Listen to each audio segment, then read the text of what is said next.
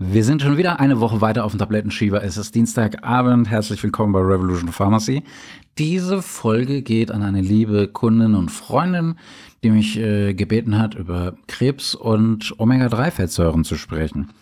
Und ich dachte, und das ist auch in ihrem Sinn, und sie hat mir erlaubt, das hier im Podcast zu besprechen.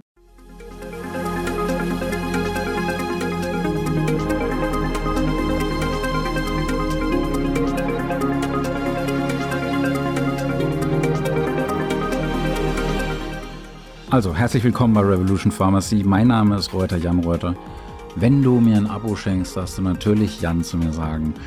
Nun, Fettsäuren, Omega-3-Fettsäuren, da habe ich etliche Podcasts dazu gemacht. Ich habe auch schon Videos noch und nöcher gemacht. Teilweise sind die durch die Decke gegangen auf meinem YouTube-Channel. Gerade so die Zerbeißtests von Kapseln oder wo ich dann eben die minderwertigen Produkte auf die Schippe genommen habe. Das hat dann eben gerade so den Juice Plus Resellern, kennt jeder irgendwo einen, im Amway-Style das dann verkaufen. Die fanden das gar nicht lustig, ich schon. Ähm, nur eben dann das Beißen an sich selber. Boah. Also mach's nicht, mach's nicht, äh, Finger weg.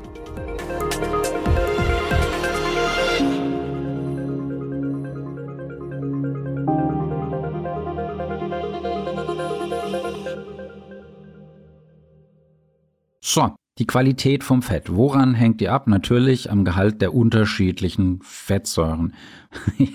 Bei uns ist mal eine Studentin im Pharmaziestudium vor, oh je, sagen wir mal 20 Jahren aus dem Semester geflogen. Die ist vom Assistenten, ich glaube in Biochemie gefragt worden, was sind Fette? Dann hat sie gesagt, Fette sind Fette. Ja, aber es ist nicht präzise genug, meine Liebe. Mittlerweile weiß auch, was es sind. Ähm, das ist Glycerol verestert mit äh, drei Fettsäuren. Glycerol kannst du dir vorstellen wie so eine Krone, wie so ein Dreizack. Und da hängen eben an jedem Zacken äh, eine Fettsäure dran. Da gibt's die gesättigten Fettsäuren, also die, die leckeren, ungesunden, also Kokosfett, Palmitinsäure in Butter. Weiß nicht, wenn du so alt bist wie ich, dann knick ich mal ein Palmin-Knick-Knick. Vielleicht kennst du das noch. Oder dieses Palmkernfett kann sehr lecker sein oder ist sehr lecker, äußerst ungesund. Dann gibt's die einfach ungesättigten Fettsäuren, also die Ölsäure im Rapsöl oder vor allem im Olivenöl. Und dann natürlich die mehrfach ungesättigten Fettsäuren im Fisch, im Seefischöl, die Omega-3-Fettsäuren, die langkettigen Fettsäuren. Und ja, unter gesundheitlichen Aspekten sind jetzt die im fetten Öl von Seefischen, das ist Wildlachs, das ist Makrele, das kann Hering sein, das sind die mehrfach ungesättigten langkettigen Omega-3-Fettsäuren EPA und DHA und die sind die absoluten Rockstars und um die geht's heute hauptsächlich. Und die sind einfach äh, Conditio sine qua non, ohne die geht's nicht. Die sind unentbehrlich als Baustein für jede Zellmembran und deswegen so unfassbar wichtig für unsere Gesundheit. Die wirken entzündungshemmend. Was machen die noch? Sie stärken unser Immunsystem. Gerade in den letzten zwei Jahren hat es mehr Sinn denn je gemacht. Sie senken erhöhte Blutfette. Tatsächlich, diese Fette senken erhöhte Blutfette. Sie schützen unsere Gefäße, also Arteriosklerose, die ganzen Patienten, die eben Hypertonie haben und Arteriosklerose, also die ganzen Ramipril, Bisoprolol Patienten und dann die Statin, also Cholesterinsenker nehmen warum mal nicht zusätzlich und dann eben langfristig in Rücksprache mit dem Arzt eben mal nur so eine Omega-3-Fettsäure zu sich nehmen. Vielleicht funktioniert das. Also bitte nicht am Therapieplan ändern, aber mal mit dem Arzt besprechen und hier gehe ich dann gleich noch mal ein bisschen tiefer aufs Thema ein. Das schützt unsere Gefäße, es stärkt die Konzentration. Was meinst du, wie viel Omega-3-Fettsäuren ich zu mir nehmen muss, damit ich diesen Podcast überhaupt hinbekomme? Nein, ähm, meine Kinder bekommen es natürlich auch und wir im Team nehmen es auch. Und es werden einfach die verschiedensten Zufilisationskrankheiten vorgebeugt. Herzinfarkt braucht kein Mensch, braucht keine Sau. Und unser Körper kann aber die beiden lebensnotwendigen Fettsäuren, also EPA und DHA, einfach nicht ausreichend aus Leinöl herstellen. Es geht einfach nicht. Ich habe es probiert und äh, deswegen müssen wir diese Fettsäuren einfach mit der Nahrung irgendwie aufnehmen und zwar regelmäßig.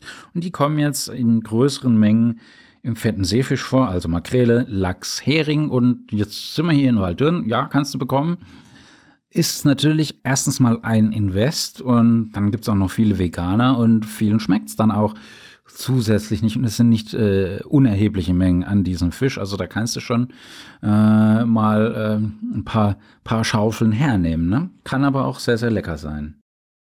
Ja, was passiert da? Wie bei vielen im Leben kommt es auch bei den Fettsäuren einfach aufs Verhältnis an. Die Dosis macht das Gift, indem wir die über die Ernährung zuführen. Wir brauchen die richtigen Omega-6-Fettsäuren.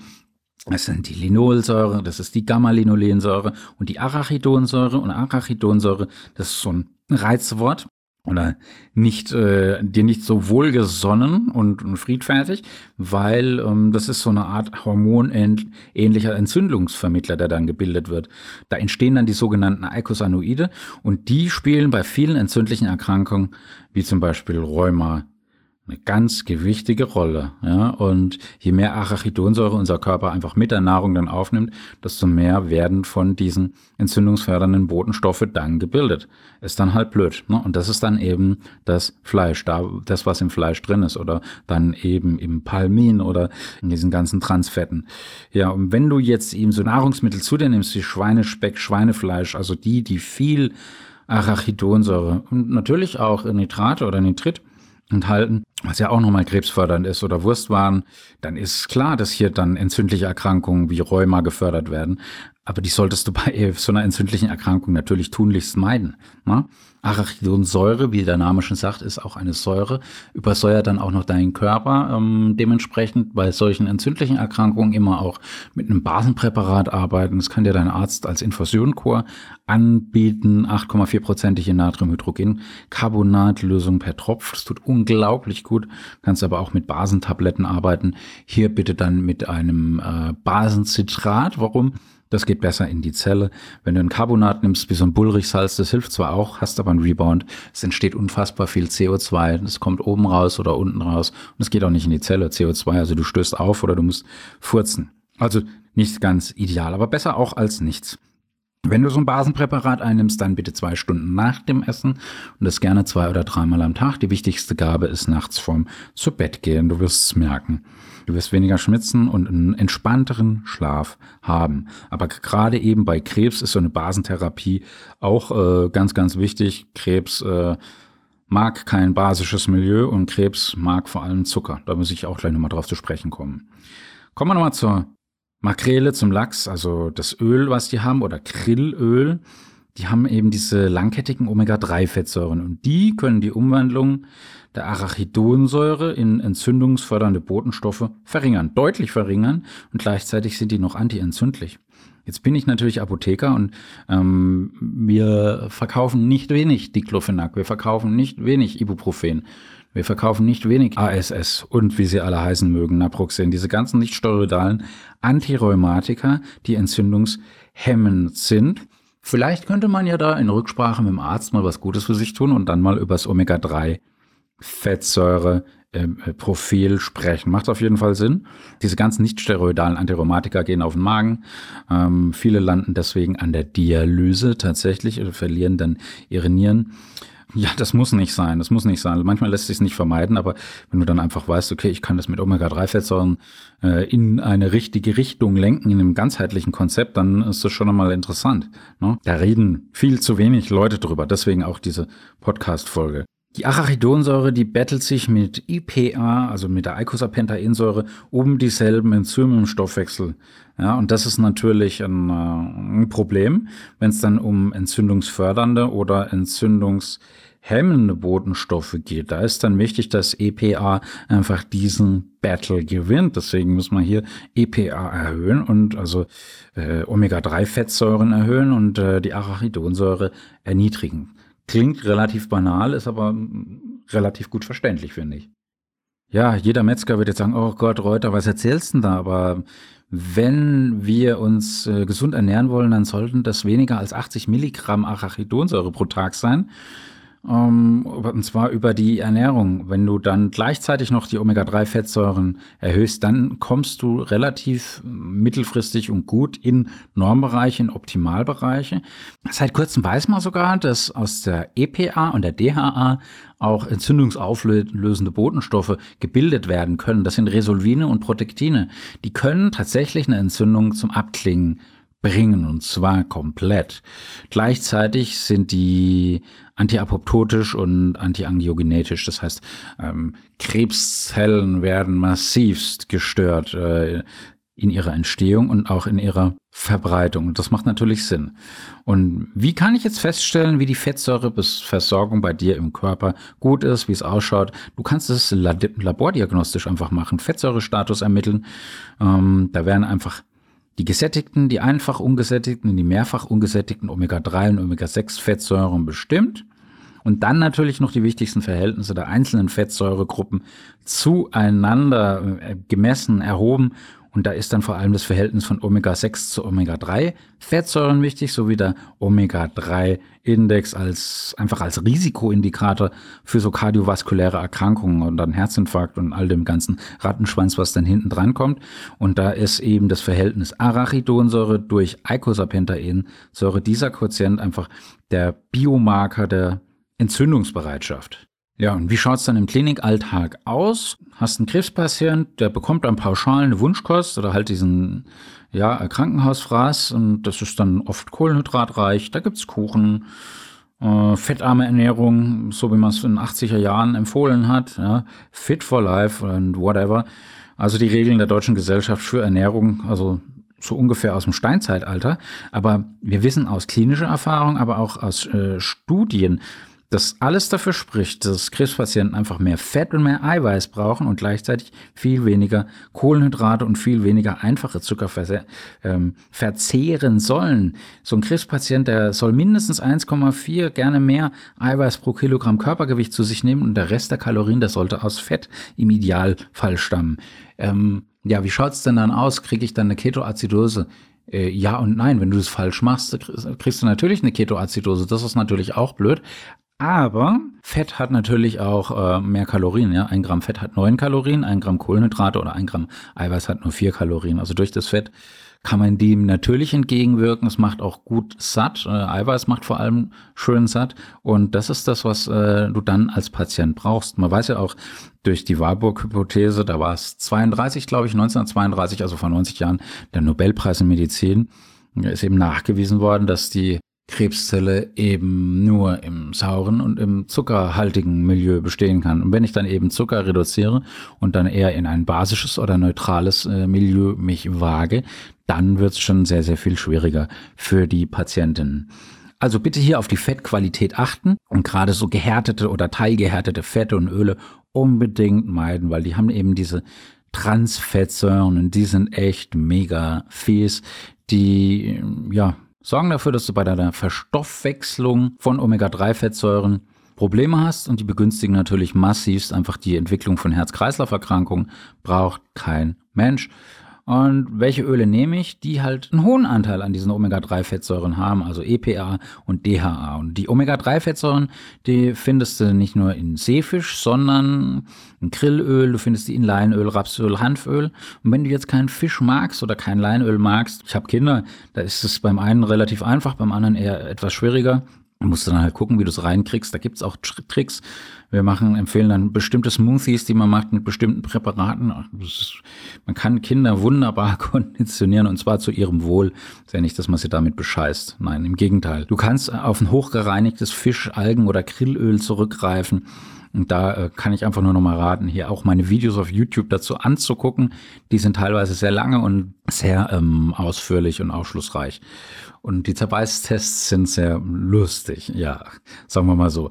Und diese langkettigen maritimen Omega-3-Fettsäuren EPA und DHA, die sind ausgeprägt antientzündlich. Und die sorgen auch dafür, dass der Gewichtsverlust bei einem Krebspatient nicht so dramatisch ist. Sie, sie stabilisieren das Immunsystem, was beim Krebspatient ja auch krass ist, weil er kriegt ja dann Cortison, das ist ein Immunsuppressivum, der kriegt verschiedene äh, Chemotherapeutika. Vielleicht mache ich da nochmal eine Folge drüber, was die alles da bekommen und dann nochmal spezifisch die Nährstoffe bei Krebs. Schreibt mir gerne eine Nachricht, eine E-Mail an info@jan-reuter.com, wenn ihr ein Thema wünscht, gehe ich gerne drauf ein und ähm, wenn jemand äh, Eicosapentaensäure zu sich nimmt, gerade ein Krebspatient, dann hat er einen verbesserten Appetit. Weil oft sterben die Patienten nicht an der Therapie, sondern an den Folgen der Therapie, an den Nebenwirkungen der Therapie. Die sind ausgemergelt, die sind kachektisch. Und es tut einem immer weh, sowas zu sehen. Es gibt eine Studie, die ist nicht so alt. Da hat man Patientinnen, eine klinische Studie mit Brustkrebs unter Chemotherapie mit einem Wirkstoff Paclitaxel ähm, getestet und da hat man eben dreimal täglich 640 Milligramm Omega-3 Fettsäuren gegenüber Placebo gegeben während der Chemotherapie bis zu einem Monat nach Chemotherapie und da ist dann das Risiko für so eine medikamentenbedingte, also durch dieses Paclitaxel bedingte Polyneuropathie, also diese fürchterlichen Nervenschmerzen, um 70 Prozent gesunken. Das ist mal ein Brett. Es gibt auch Studien, die kurz vor der Veröffentlichung sind, wo EPA und DHA ähm, eben diese krebszelltoxische Wirkung der Chemotherapie verbessern kann, aber auch die äh, Nebenwirkung der Strahlentherapie. Bei Krebs äh, wird empfohlen, täglich 1,5 bis 2 Gramm der langkettigen Omega-3-Fettsäuren zu supplementieren. Das ist, so die Standardmeinung. Ich sage, du kannst da gerne mal das Doppelte nehmen, 2 bis 4 Gramm, also 2000 bis 400 Milligramm und das wäre mir persönlich schon wichtig. Ich habe jetzt noch so eine kleine Checkliste dabei. Was machst du in der Krebstherapie? Schau, dass du in der Woche zwei oder drei üppige, wirklich üppige 200 Gramm Portionen Lachs oder Hering in der Woche nimmst. Da hast du acht bis zwölf Gramm Omega-3-Fettsäuren. Das ist lecker. Das, das sorgt dafür, dass du nicht so eingehst, nicht so einfällst. Du musst nicht ständig irgendwie das Fischöl nicht reinschütten oder die Kapseln. Und dann geht's natürlich auch, nächster Punkt, die Schadstoffbelastung. Ne? Also wenn das jetzt so eine Monokultur ist und billig Fisch aus äh, beim Lidl aus dem oder beim Aldi oder wo auch immer aus, aus, aus, aus, aus dem Schnelldreher äh, Kühlregal, naja, ne? also Je nach Fischart und Herkunft ist es einfach unterschiedlich stark mit Pestiziden und Schwermetallen belastet. Also wenn du Thunfisch nimmst oder Heilbutter, ist bis zu achtmal so, so stark mit Blei belastet wie Hering, Forelle oder Seelachs. Also Thunfisch ist immer sehr und Heilbutt sehr gerne mit Pestiziden und Schwermetallen belastet. Man kann natürlich auch eine Schwermetallausleitung und Entgiftung machen, aber man macht ja dann eh schon viel zu viel tendenziell gefühlt in während einer Chemotherapie. Deswegen rate ich dann dazu, einfach hier gleich Lachs, Hering oder Forelle zu nehmen. Und bei Omega-3-Fettsäurepräparaten bitte hohe Qualität, absolute Reinheit, unbedingt darauf achten. Und äh, die Fischöle sollten auch einen festgelegten Maximalgehalt an Schadstoffen, die die Grenzen der Bedenklichkeit bei weitem, wirklich bei weitem unterschreitet, unterliegen. Und da gibt es bestimmte ähm, Höchstmengen für Blei, Quecksilber, Cadmium, Furane, Dioxine, also wirklich alles kanzerogene oder äh, wirklich ähm, sehr, sehr bedenkliche Schadstoffe. Und das steht auf einem richtig guten Präparat drauf. Das, was du so auf Augenhöhe beim Supermarkt findet, eher nicht. Ganz wichtig, sind diese Omega-3-Fettsäuren bei Chemotherapie mit Taxan, also dieses Paclitaxel, bei einer körperlichen Auszehrung, und das haben sehr, sehr viele Krebspatientinnen, und eben bei Fatigue, bei dieser Müdigkeit. Ich habe auch im Moment viele Corona, Post-Corona-Patientinnen ähm, ähm, oder mit Long-Covid, die merken auch, dass wenn sie zwei bis vier Gramm EPH, DHA zu sich nehmen, oral, dass dann eben diese Fatigue, diese Müdigkeit äh, bisschen besser in den Griff bekommen wird. Die nehmen das dann auch fleißig weiter. Und ja, wie lange nimmt man das ein? Am besten tatsächlich wirklich lebenslänglich. Ähm, und Hippokrates hat es, glaube ich, gesagt, deine, ähm, dein Essen oder ja, deine Speise soll deine Medizin sein. Ja, das kann sich nicht jeder leisten, dreimal in der Woche üppig äh, Bigo-Lachs in Wildfang zuzubereiten und vorher zu kaufen. Das verstehe ich gut. Aber irgendwie der Mix macht's einfach aus. Also Transfette meiden, Omega-3, zwei bis vier Gramm. Und hier bitte hochwertige Präparate. Gibt's auch in vegan. Kommst du gerne zu mir vorbei in die Sprechstunde oder in die Apotheke vor Ort. Wir sind da ziemlich gut geschult durch ein ziemlich cooles Team. Liebe Grüße nach Berlin, liebe Kerstin. Am anderen Ende war der Jan. Und wie gesagt, wenn ihr mal Wünsche habt, Themenwünsche, ich kann die alle bedienen, um Gottes Willen das wäre anmaßend. Ähm, nichtsdestotrotz, wenn da mal was da ist, schreibt äh, einfach eine kurze Nachricht info at jan-reuter.com. Ja, und am anderen Ende war der Jan, zieht die Mundwinkel nach oben. Love, Peace. Bye.